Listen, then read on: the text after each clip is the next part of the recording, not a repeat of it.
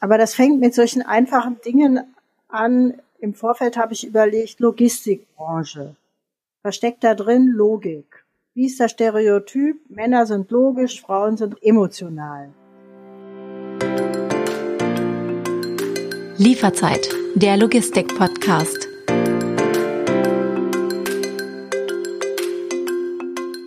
Die Logistik gilt bis heute als Männerdomäne.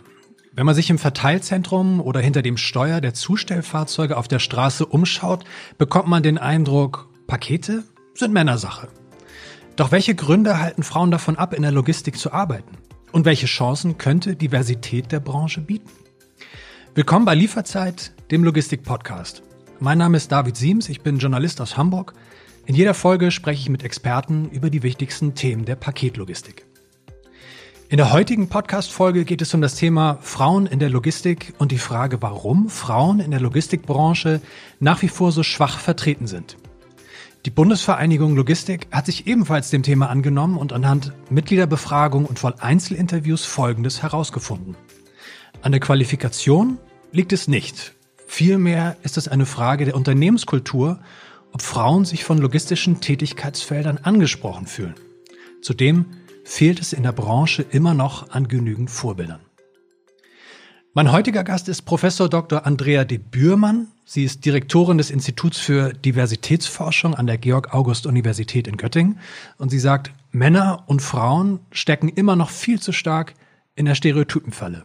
Frau Bührmann, willkommen bei Lieferzeit. Ja, vielen Dank für die Einladung. Frau Bührmann, die meisten von uns haben wahrscheinlich folgendes Bild im Kopf. Männer arbeiten als Zusteller oder sitzen im LKW. Ja, und die Frauen, die sitzen im Büro oder sind Assistentin ihres männlichen Chefs. Hat die deutsche Logistikbranche ein Frauen- oder ein Männerproblem? Ich würde sagen, sie hat ein Frauen- und ein Männerproblem. Weil Frauen darauf orientiert werden, in Büros zu sitzen und andere Männer dabei zu unterstützen, ähm, sehr gut ein Unternehmen zu führen. Und die Männer werden darauf reduziert, entweder mit schweren Paketen und großen Autos durch die Städte zu fahren oder aber so ein Unternehmen leiten zu müssen. Bei beiden Geschlechtern, über die wir gerade reden, ist es so, dass sie in ihren Möglichkeiten mit Blick auf Stereotype beschnitten werden. Es ist, also wenn wir es merken, bei Ihnen ja auch. Bei Ihnen klingelt jetzt ein Bote, das ist in neun von zehn Fällen wird es wahrscheinlich ein Mann sein, der mit seinem Dieselsprinter unten vor ihrem Haus parkt und dann die Sendung, das Paket hochbringt. Ist denn die Branche per se unattraktiv für Frauen? Das glaube ich nicht. Das glaube ich wirklich nicht. Aber das fängt mit solchen einfachen Dingen an. Im Vorfeld habe ich überlegt, Logistikbranche. Was steckt da drin? Logik. Wie ist das Stereotyp? Männer sind logisch, Frauen sind emotional. Ist das so? Nein, das ist natürlich nicht so. Aber das sind ja die, die Stereotype. Und wenn man sich dann noch mal genauer anguckt, was tun die Menschen eigentlich, die diese Pakete vorbeibringen? Die laufen den ganzen Tag in Berlin zum Beispiel, wo ich wohne, in großen Häusern mit vielen Stockwerken, mit schweren Paketen hoch und runter. Und in der Regel geht man davon aus, dass das Männer, junge Männer besser können als ältere Männer. Das ist natürlich nur die Regel, das ist nur der Durchschnitt. Und dann ist es oft so, dass es viel mehr nicht gut ausgebildete junge Männer gibt als nicht gut ausgebildete junge Frauen. Und in der Logistikbranche brauche ich einen Führerschein. Ich muss einigermaßen lesen und schreiben können, aber ich muss nicht viel mehr können, wenn ich also im Paketdienst unterwegs bin. Aber das können doch junge Frauen auch genauso gut wie Männer. Also junge Frauen können ja auch einen Führerschein machen, können ja auch gut lesen, gut schreiben. Also wo sind denn da genau, genau die Hürden, die, die Nachteile? Aber, die haben aber dann ganz andere Möglichkeiten. Und zwar welche? Die könnten zum Beispiel eine Ausbildung zur Krankenschwester machen oder die könnten eine Ausbildung zur Bürokauffrau machen oder die könnten studieren oder sonst irgendwas machen. Aber das machen ja junge Männer auch. Also ich könnte ja auch, äh, wenn ich noch mal 19, 20 wäre, könnte ich ja auch ja, Krankenbruder, den Namen gibt's ja komischerweise gar nicht. Ich wäre Krankenpfleger, ne? genau. Das machen ja auch viele Männer, die auch in so klassische Frauenberufe drängen. Komischerweise ist das bei der Logistik, aber da hängt noch so ein ganz konservatives Bild dran. Also auch das, dieses Bild, was Sie gerade bemüht haben mit dem jungen Mann, der da in den fünften Stock hochhieft und so. Ich, also das kann doch eine junge Frau, ist doch auch sportlich und vital. Das ist, kann doch eigentlich nicht daran liegen, dass die Frau davor zurückschreckt. Geht ja nicht um Gewichtheben, ne? Ja, wobei das manchmal eben dann doch der Fall ist. Also kommt natürlich drauf an, was man so bestellt. Ähm, aber nichtsdestotrotz ist es, glaube ich, ein Berufssegment, wo Frauen nicht so schnell dran denken, dass sie das als junge Menschen tun können. Junge Frauen gehen dann eher in so Pflegehilfeassistenzen, werden dann die unterstützen KindergärtnerInnen oder ErzieherInnen. Also diesen Stereotypen entsprechend auch. Frauen kümmern sich um andere und Männer kümmern sich um anderes.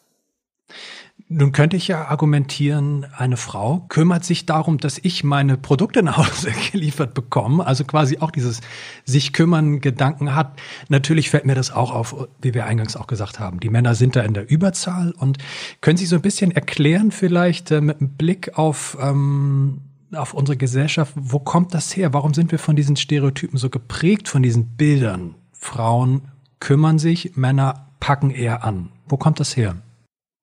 naja, das hat was mit unserer Sozialisation oder Erziehung auch zu tun und mit Vorbildern natürlich. Und es ist, wenn man sich die Stereotypen der Geschlechter anguckt, dann ist es so, dass Frauen sorgen sich um andere. Die sind friedlich, die sorgen für Harmonie ähm, und kümmern sich eben. Während Männer zupackend sind, wie Sie schon richtig gesagt haben, sich in die Welt bewegen. Und das ist ja, Pakete austeilen, ist ja auch im bestimmten Sinne in die Welt bewegen ähm, und die trauen sich was zu. Sind Männer mutiger als Frauen? Nein. Aber sie denken, dass sie mutiger sein müssten und Frauen denken, dass sie nicht so mutig sein könnten. Das hat ja, was ich beschrieben habe, sind ja Stereotype, nicht das, was Menschen selber denken. Aber es ist einfacher, in Stereotypen zu bleiben, weil es weniger Konflikte schafft. Natürlich. Genau. Und Konflikte wollen ja die wenigsten. Ja, eigentlich wäre es doch optimal, wenn, also die Paketlogistikbranche ist ja bei Kunden auch eine Branche, die polarisiert.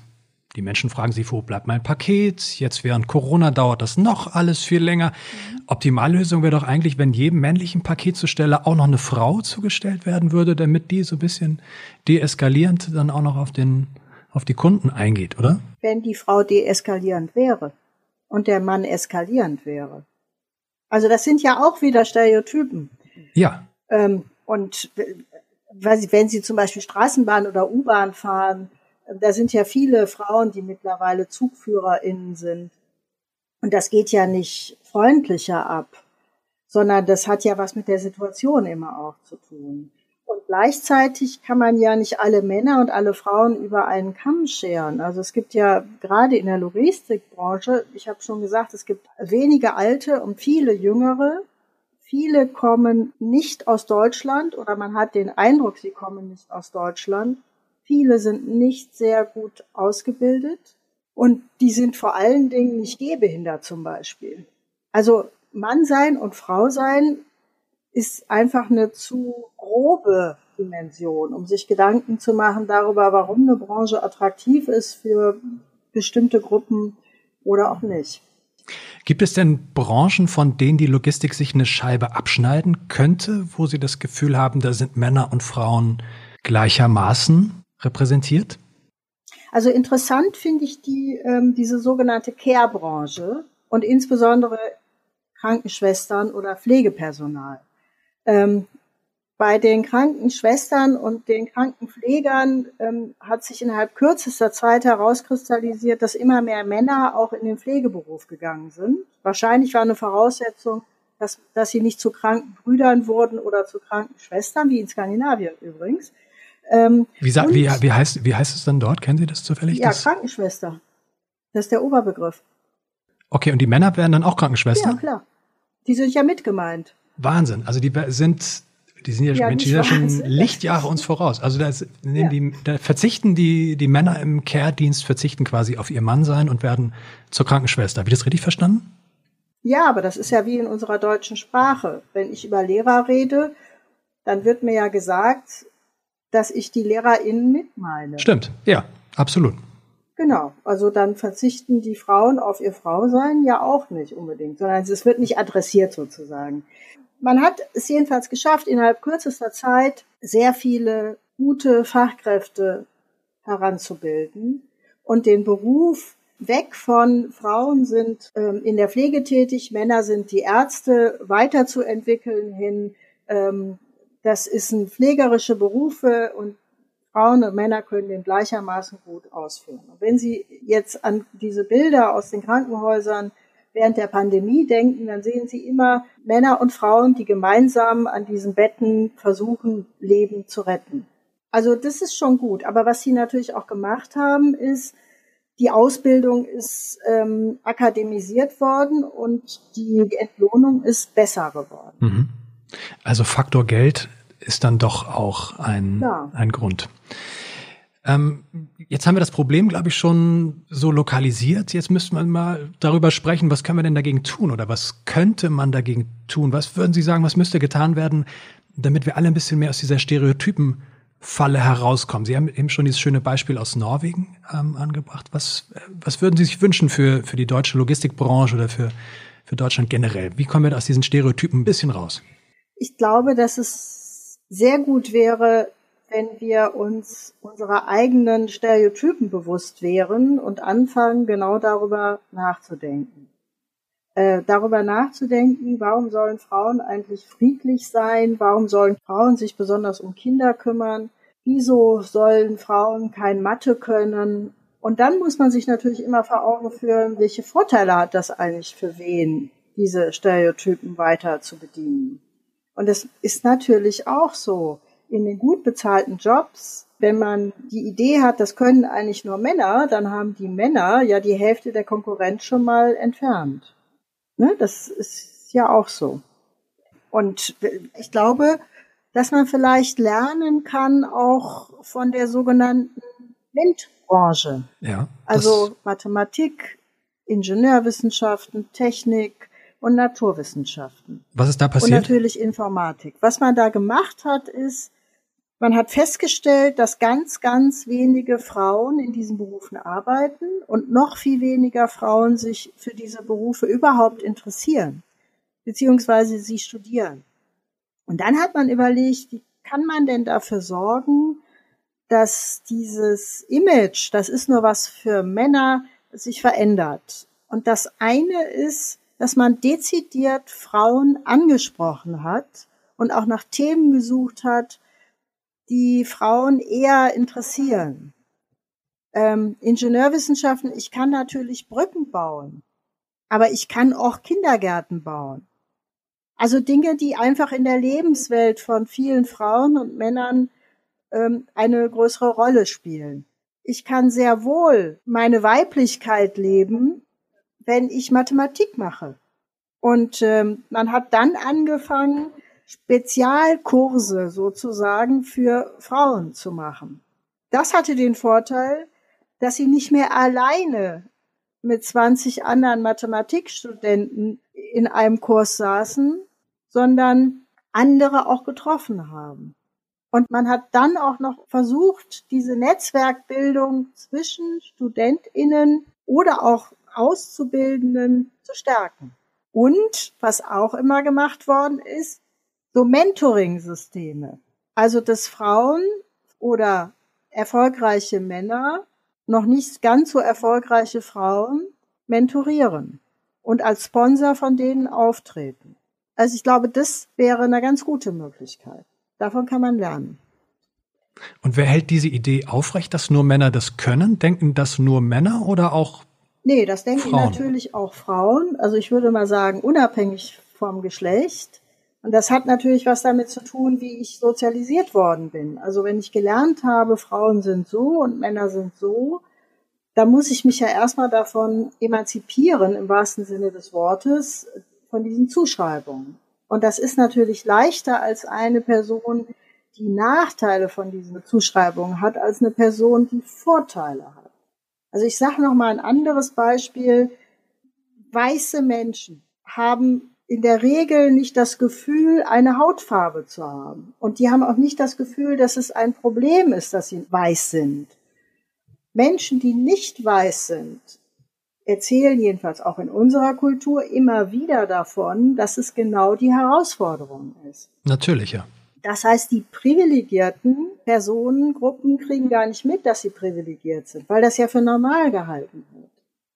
Der Begriff Diversität, ähm, das klingt sehr deutsch. Der englische Begriff Diversity, der ist so fast schon so ein bisschen im Mainstream angekommen in Deutschland. Es gibt sehr viele Menschen, es gibt sehr viele ähm, ja, Sportvereine, Bundesliga-Clubs, Marken, Unternehmen, die sagen, wir müssen im Zuge der Nachhaltigkeit auch über Diversity nachdenken. Wir wollen Diversity bei uns implementieren. Und es gilt ja immer so, als wenn Diversity, also quasi die Gleichberechtigung, die Vielfältigkeit, die Gleichberechtigung von Männern und Frauen, ähm, wenn die quasi auf Augenhöhe stattfindet, dass dann alles gut ist. Ähm, mal so Hand aufs Herz. Was hätte denn die Logistikbranche wirklich davon, von einer stärkeren Diversität? Inwiefern würde sie davon profitieren? Naja, in der Regel sagt man ja, dass diverse Teams besser arbeiten. Also das eine ist, die Rekrutierung wäre einfacher, weil der Rekrutierungspool einfach sehr viel größer wäre. Zweitens könnte man auch viel mehr Talente rekrutieren. Es macht ja einen Unterschied, ob ich jemanden suche, der die, die Logistikabteilung leitet oder jemand soll Pakete irgendwo hinbringen. Und das dritte ist, dass man immer wieder sagt, dass diverse Teams innovativer wären und kreativer. Und soweit ich die Logistikbranche verstanden habe, geht es ja immer darum, gute Lösungen in sehr kurzer Zeit zu finden. Und wenn ich mit unterschiedlichen Perspektiven auf so eine Herausforderung gucke, dann ist die Wahrscheinlichkeit, eine sehr gute Lösung zu finden, einfach sehr viel höher. Also von daher, man hätte viel davon. Vielen Dank schon mal für den Moment. Ähm, wie es ist, als Frau in einer von Männern dominierten Branche zu arbeiten, das weiß auch Golfam Mossayeb. Ähm, sie ist Disponentin im Hermes Logistikzentrum im Hamburger Stadtteil Billbrook. Und ich habe sie einen Tag lang begleitet und sie unter anderem gefragt, äh, warum sie sich ausgerechnet einen Job in der Logistikbranche ausgesucht hat. Da hören wir mal eben rein.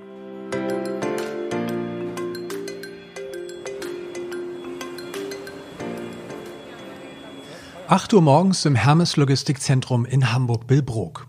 In einer Halle so groß wie ein Flugzeughangar laufen tausende Pakete über Lieferbänder, die bis unter die Decke reichen und auf den ersten Blick wirken wie eine Achterbahn.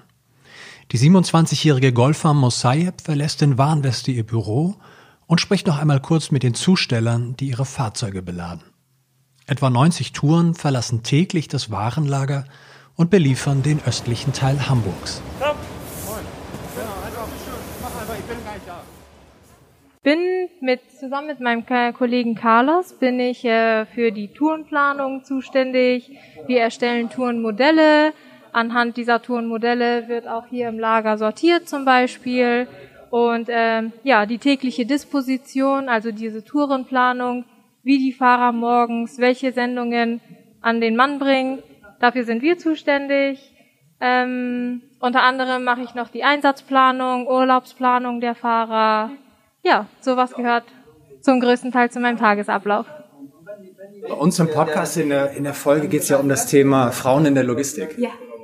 Und wir sind jetzt eben durch die Halle gelaufen und ich habe mich mal umgeschaut und so richtig viele Frauen habe ich da nicht gesehen, sondern du bist ja schon von Männern umgeben. Ähm, was glaubst du, woran liegt das? Das ist ja eher ein gewerblicher Bereich hier in der Halle.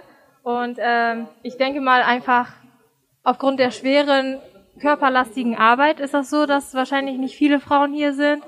Ähm, für viele mag es auch vielleicht abschreckend sein, im Lager zu arbeiten, einfach weil ja, weil der Begriff Lagerarbeit eher mit Männern verbunden ist, so stelle ich mir das vor. Und ähm, ja, wir haben aber tatsächlich auch äh, vier Frauen, die auch bei uns hier am LC arbeiten, in der Halle.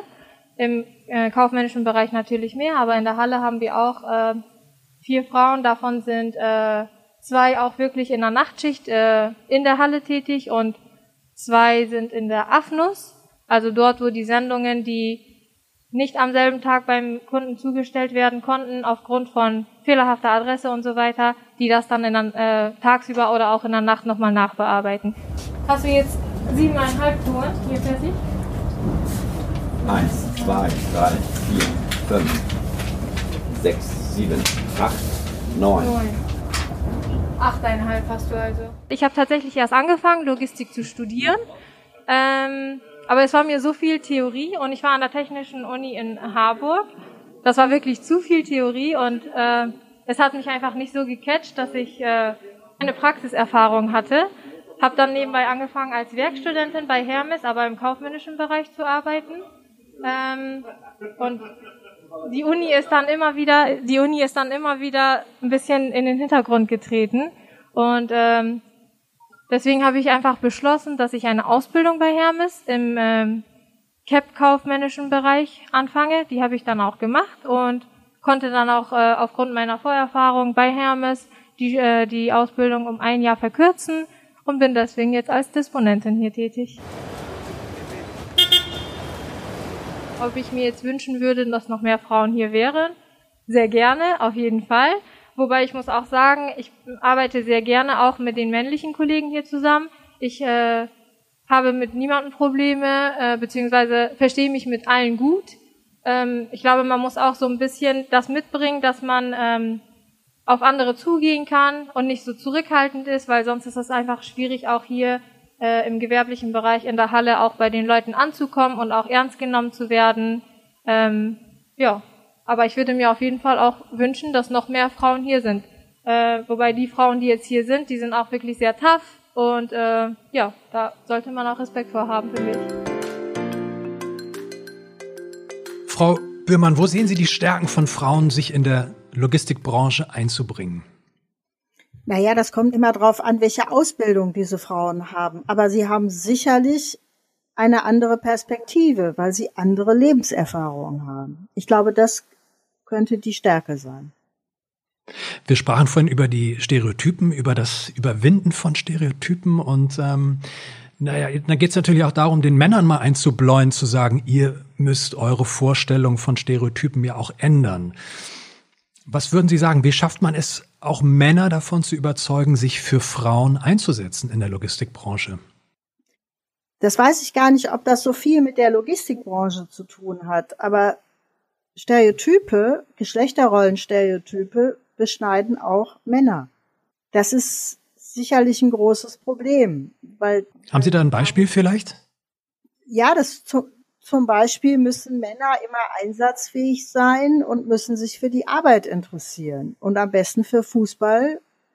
Und ich gehe jetzt mal weiter in den Stereotypen und am liebsten Bier trinken samstags. Sie sehen mich, ich bin ein Mann, jetzt fast Mitte 40. Würden Sie sagen, diese Stereotype treffen auf mich zu oder eher nicht? Ich hoffe nicht. Ich muss, Sie leider, ich muss Sie leider enttäuschen. Sie treffen leider ziemlich doll auf mich zu. Naja, aber insofern, also kann man, ich glaube, die Stereotype darf man jetzt nicht so sehr verteufeln, oder? Weil insgeheim. Nein, das, das eine ist ja, was Menschen wirklich tun und was sie gerne tun. Also, wenn sie zum Beispiel gerne Fußball gucken, dann tun sie das doch weiter. Aber das heißt ja noch lange nicht, dass alle Männer das tun. Die können sich doch auch für Ballett interessieren oder Frauen für Kugelstoßen also wir, ich glaube, dass es wichtig ist, dass wir breiter werden in der Wahrnehmung, aber auch im sozusagen Erlauben dessen, was möglich ist. Vielleicht unser Möglichkeitssinn steigern. Also wenn ich Sie besänftigen kann, ich hatte letzten, letztes Jahr im Frühling Karten für die Staatsoper für Schwansee, dann kam leider Corona dazwischen. Aber Sie sagen, der Blick muss natürlich, der Blick muss, muss, äh, muss breiter werden. Hatte ich übrigens wirklich, erzähle ich jetzt nicht nur so. Ich kann schicke ich Ihnen die Karten. Hab sie noch. Ähm, Sie ja, sagen, der, wir müssen, wir müssen den Blick ein bisschen weiten. Und ähm, das ist natürlich schon interessant. Also viele Unternehmen bemühen sich ja auch, setzen Programme auf, bilden Netzwerke. Ähm, der Bundesverband Logistik hat zum Beispiel eine regelmäßige Veranstaltungsreihe, die Ladies in Logistics heißt. Ähm, da könnte ich natürlich jetzt ganz stumpf argumentieren, Ladies in Logistics klingt so sehr glamourös, so, klingt so nach Sex and the City. Und ähm, ist das der richtige Weg der Förderung, also so Programme zu etablieren und richtig plakativ mit so einem Namen rauszugehen, Ladies in Logistics? Also ich denke immer, sowas ist so lange gut, wie es gut ist für die, die sich daran beteiligen. Und das sind ja offensichtlich genug Ladies, die in der Logistikbranche unterwegs sind. Und manchmal ist es einfach auch gut, sich auszutauschen über die Erfahrungen. Und zwar ähm, nicht nur, um zu jammern, hoffentlich, was einem widerfahren ist, sondern auch, um sich gegenseitig zu unterstützen. Und ich glaube, das ist wichtig. Und ich glaube aber auch, dass wenn man genauer hinguckt, gibt es solche Netzwerke natürlich auch für Männer. Also der Rotarier Club, der Lions Club, äh, wir gehen zusammen Fußball gucken und so weiter und so fort. Das sind natürlich alles auch Netzwerke, die geknüpft werden.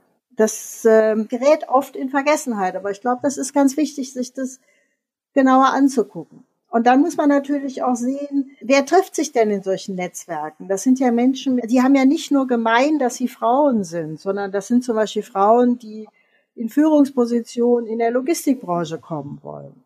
Dann haben sie ja schon drei Dinge gemeinsam. Und ähm, das scheint so interessant zu sein, dass diese Clubs sich weiterhin treffen.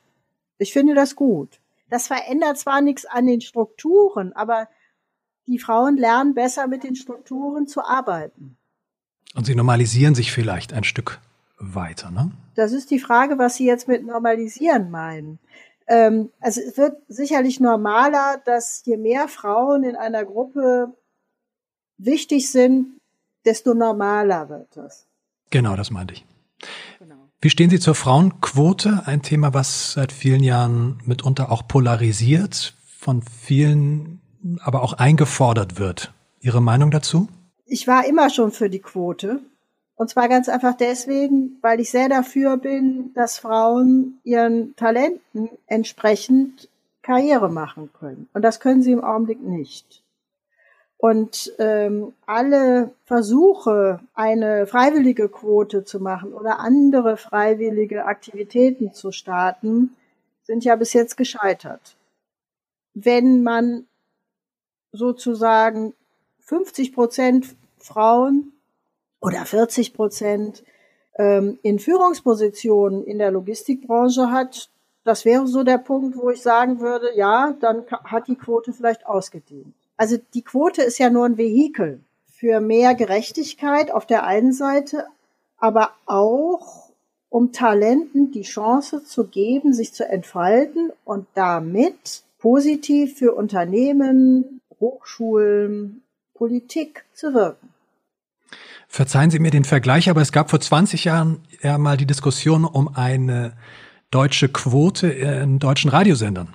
Also, dass es eine Quote für deutschsprachige Musik geben sollte.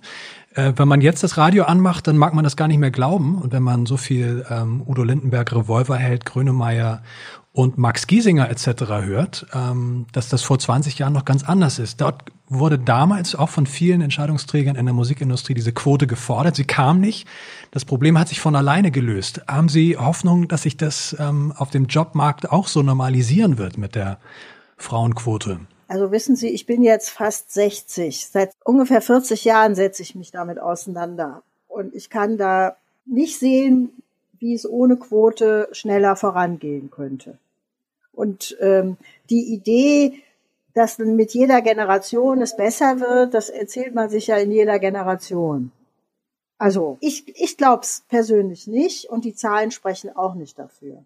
Und das heißt aber auch nicht, um das auch nochmal ganz deutlich zu sagen, Quote heißt nicht, dass Männer nicht mehr Karriere machen können, sondern Quote heißt, jedenfalls aus meiner Perspektive, wenn zwei gleich gut äh, qualifiziert sind, dann kriegt die Frau den Job. Aber ist das nicht Aber ungerecht den Männern gegenüber? Ja, das kann man natürlich so sehen. Das ist dem einzelnen Mann gegenüber ungerecht. Aber dann müssten sie natürlich auch unsere ganze Kultur sich angucken.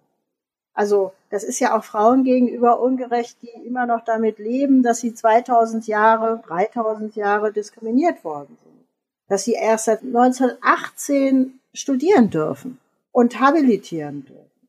Also das, ähm, das ist so eine Frage, was ist gerecht und was ist ungerecht. Und da muss man sich natürlich auch nochmal Gedanken über Leistung machen. ist es für jemanden, dem immer unterstellt wird, er kann etwas besonders gut, nicht einfacher, das dann auch zu können, als für jemande, die gesagt bekommt, nee, das kannst du sicher nicht. Ja, da gibt es auch entsprechende Studien zu. Lassen Sie uns mal zusammenfassen zum Schluss. Ähm, was wären so drei Punkte, vielleicht drei Dinge, wo Sie sagen müssten, Mensch, die lassen sich doch eigentlich relativ einfach umsetzen. Die müssten wir umsetzen, damit sich nicht nur in der Logistikbranche, sondern generell auf dem deutschen Jobmarkt auch ein bisschen mehr Bewegung reinkommt, wir die Stereotypen hinter uns lassen und mehr Frauen an Bord sind. Also ich glaube, wir müssten sensibler für unsere Stereotypen werden, insbesondere für Geschlechterrollenstereotypen. Ich glaube, wir müssten unsere Rekrutierungsprozesse genauer angucken. Also was suchen wir eigentlich für welchen Job? Welche Kompetenzen muss eine Person haben? Warum stellen wir die da nicht ein, sondern immer wieder andere?